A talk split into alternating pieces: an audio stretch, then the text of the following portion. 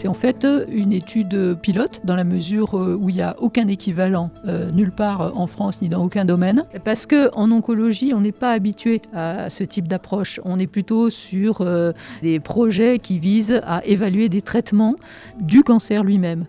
Là, on, se place en aval en essayant euh, d'avoir une approche qui permettrait ultérieurement de coupler, avant même le début du traitement, une évaluation et une mise en place des bons gestes, de la bonne approche pour euh, minimiser les conséquences de ces traitements.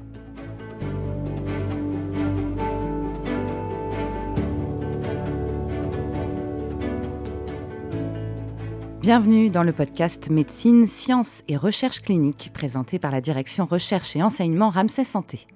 Chaque année, plus de 15 000 essais cliniques sont menés en France dans les établissements de santé. Ces études sont réalisées par des médecins et des chercheurs pour tester de nouvelles voies de traitement, de nouveaux protocoles, de nouvelles techniques à la recherche d'un bénéfice pour les patients. La publication des résultats de ces essais est l'étape finale, la consécration que tout le monde attend. Mais avant d'y arriver, la route est longue.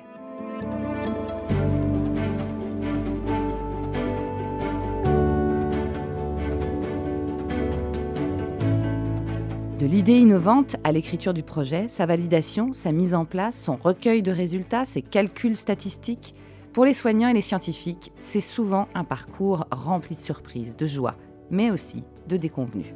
Et tout cela en un temps incompressible.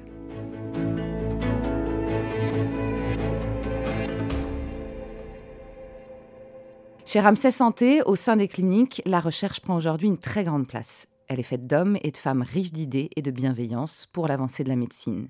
Nous avons pénétré cet univers pour découvrir l'envers du décor de ceux qui font la recherche aujourd'hui, c'est-à-dire les soins de demain.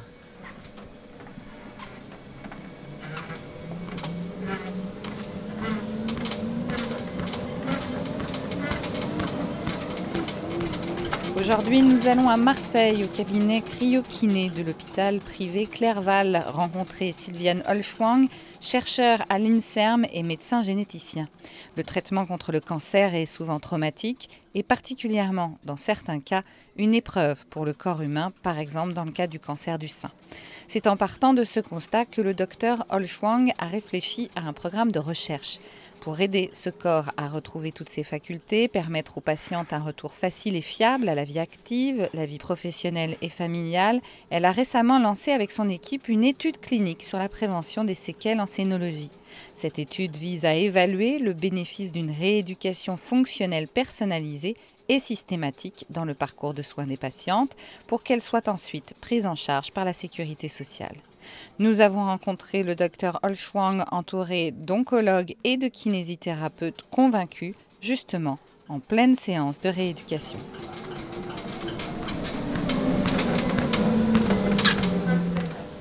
Sandrine, je suis patiente, opérée euh, il y a sept mois donc d'un cancer du sein euh, durant le confinement.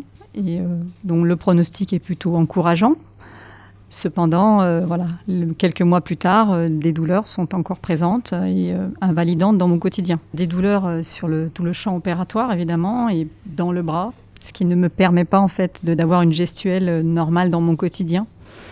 Et finalement, ça a des répercussions aussi sur le moral. Donc, on a envie que ça cesse. Voilà. Donc là, effectivement, c'est le, docteur Escandari qui sera là, euh, qui m'a demandé, enfin qui m'a suggéré plus exactement de, faire de la kiné euh, auprès de, spécialistes qui finalement sont un petit peu plus à l'écoute euh, de tout ce schéma en fait douloureux. Et voilà, donc j'ai commencé il y a très peu de temps.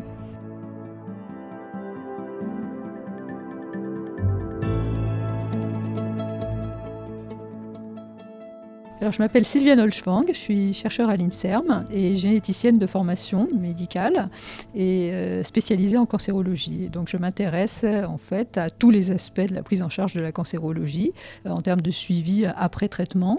Expliquez-moi un peu quelle est cette étude. C'est vraiment euh, sur le physique. Alors, c'est sur les conséquences d'une intervention chirurgicale chez des femmes qui sont traitées pour un cancer du sein. Et la question est de savoir comment les aider à retrouver euh, au quotidien naturellement euh, les gestes euh, spontanés ou les gestes qu'elles ont à faire dans le milieu, leur milieu professionnel et qui leur coûtent de manière importante après ce type d'intervention. Mais quelque part, qu'on appelle les soins de support par exemple, ça existe ça Oui, absolument, ça existe et c'est même devenu quasiment une obligation réglementaire hein, de proposer ce type de soins, mais ils sont proposés sans pour autant qu'il y ait un réel dialogue entre les différents intervenants. Donc pour autant que le radiothérapeute ou le chirurgien va adresser euh, la patiente euh, à un cabinet de kinésithérapie, souvent le, cabinet finalement va recevoir euh, sans information complémentaire les personnes et va parfois avoir des difficultés à appréhender réellement les besoins. Et donc l'idée, c'est de mettre en place une évaluation systématique traduite en chiffres finalement des capacités physiques de la personne et donc ensuite de proposer une prise en charge très normée qui puisse être ensuite évaluée au bout de X séances qui sont définies. Là, on est parti sur une trentaine de séances pour le présent projet. L'objectif final, c'est vraiment d'être capable, après l'évaluation initiale, de proposer une prise en charge réellement personnalisée pour que la personne puisse retrouver une vie strictement normale. Cette étude, elle a commencé En fait, le projet euh, a été euh, élaboré avec les différents intervenants euh, et il a été soumis pour financement à la direction recherche et enseignement de Ramsay, qui y a trouvé un intérêt évident. Ce projet, en fait, il nécessite à la fois l'intervention d'un certain nombre de personnes, donc dans le cadre de la prise en charge fonctionnelle. Il nécessite aussi l'intervention de machines et donc la demande de financement autour de ce projet, elle est double. Elle est à la fois en termes de fonctionnement, de cadre réglementaire évidemment, euh, pour le démarrage de l'étude, mais également d'équipement euh, d'une machine qui permettrait de, des enregistrements reproductibles et systématiques, ce qui n'est pas le cas actuellement.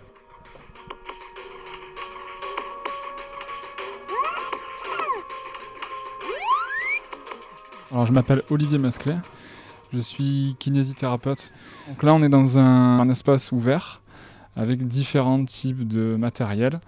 En attendant donc euh, notre fameux Primus, on a tout de même le Dynatorque, qui est un outil d'évaluation euh, du membre supérieur et qui va permettre de pouvoir euh, soit chiffrer une amplitude, une résistance musculaire et pourquoi pas même, comme on est en train d'utiliser avec Sandrine, puisque c'est notamment un des axes qu'on essaye de travailler, c'est euh, de travailler en double tâche avec des activités diverses, ce qui lui permet du coup de casser ce programme euh, neuromoteur de protection qu'en général les patients qui peuvent subir euh, des interventions diverses sur la zone.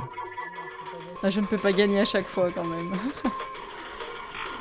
ce côté ludique m'empêche en fait de, réfléchir hein, finalement sur le mouvement. C'est une sorte de Tetris en fait. Oui, c'est un peu ça. Mais le mouvement se fait quand même. Combien de temps elle va durer cette étude et sur combien de patients? Alors, on envisage une centaine de personnes à peu près sur euh, une bonne année, on va dire, euh, selon euh, nos capacités de, persuasion, je dirais, des personnes qui sont prises en charge. Vous parlez beaucoup de persuasion. En tout cas, vous avez réussi à persuader Ramsay Santé. Eh oui. Ça, ça veut dire que c'est financé, que vous avez aussi la logistique Alors, il y a une partie qui est financée, comme je vous le disais. Tout l'aspect réglementaire est pris en charge par Ramsay, et ça, c'est une aide absolument indispensable parce que c'est vrai qu'en France, la mise en place des essais cliniques, c'est quand même très long et très complexe. Donc d'avoir euh, une logistique bien rodée, ça aide quand même énormément à gagner du temps. Vous avez un pied à la fois dans le privé, donc Ramsay Santé, et un pied à l'INSERM, donc dans le public. Comment ça se passe? Ah, C'est tout à fait exceptionnel comme situation. Hein. Et on a la chance d'avoir euh, finalement pu réunir dans ce projet-là à la fois des acteurs d'une unité INSERM spécialisée dans les aspects génétiques de la cancérologie, des acteurs euh, du CNRS spécialisés euh, en neurosciences, des médecins impliqués dans la prise en charge de ces cancers, donc radiothérapeutes et chirurgiens, et, un cabinet de, kinésithérapie. Et puis on a notre fellow. Didier Bertrand, euh, kinésithérapeute. Monsieur Bertrand, dites-moi finalement comment vous vous êtes inséré dans cette, dans cette étude, comment, comment ça s'est passé? Et que vous êtes devenu le fellow? Bah, c'est au contact euh, du docteur Escandari qui faisait remonter euh, assez souvent des problématiques de, de douleur, euh, de perte d'usage fonctionnel du membre.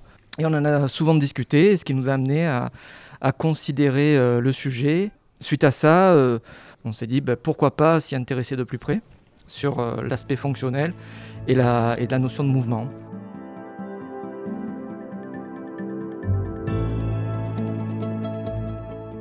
Jean Escandari, je suis radiothérapeute oncologue à l'hôpital privé Clerval. Si j'ai bien compris, parce que tout le monde a parlé de vous avant que vous arriviez, c'est bien. Vous êtes l'instigateur euh, de, de, cette étude finalement Non, c'est-à-dire Didier est très modeste. Moi, j'ai découvert grâce à lui l'importance qu'a l'évaluation avant de se lancer dans une action correctrice j'ai compris que simplement prendre un individu et lui faire ou des massages ou de l'activité, le faire courir, etc., était dans des situations d'oncologie, bien sûr, de patients, qu'une prise en charge standard, euh, style salle de sport, peut amener plus de dégâts qu'on ne pense.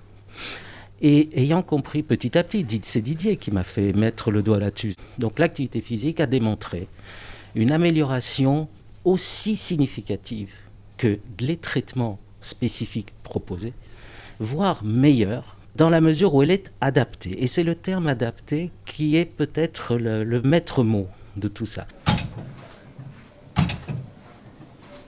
Parce qu'il n'y a pas que la douleur en fait. Euh, on se rend compte que on perd complètement confiance de, la moitié de son corps. Hein. Donc, ce qui veut dire que tout se fait euh, de l'autre côté.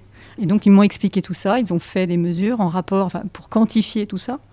Effectivement, après le petit fascicule que j'ai eu euh, en main euh, et les explications, j'ai bien compris. Je me suis bien aperçu qu'il y avait euh, quand même pas mal de, problèmes qui étaient dus à cette douleur.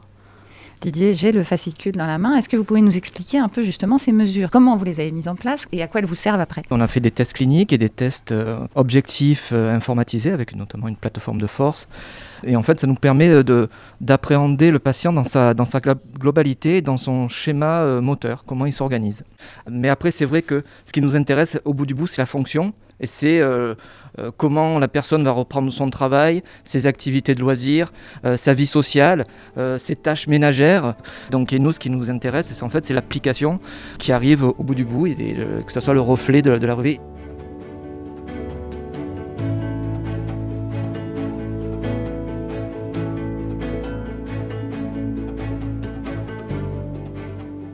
Retrouvez tous les épisodes du podcast Médecine, Sciences et Recherche clinique sur toutes les plateformes d'écoute de podcast et sur le site de Ramsay Santé.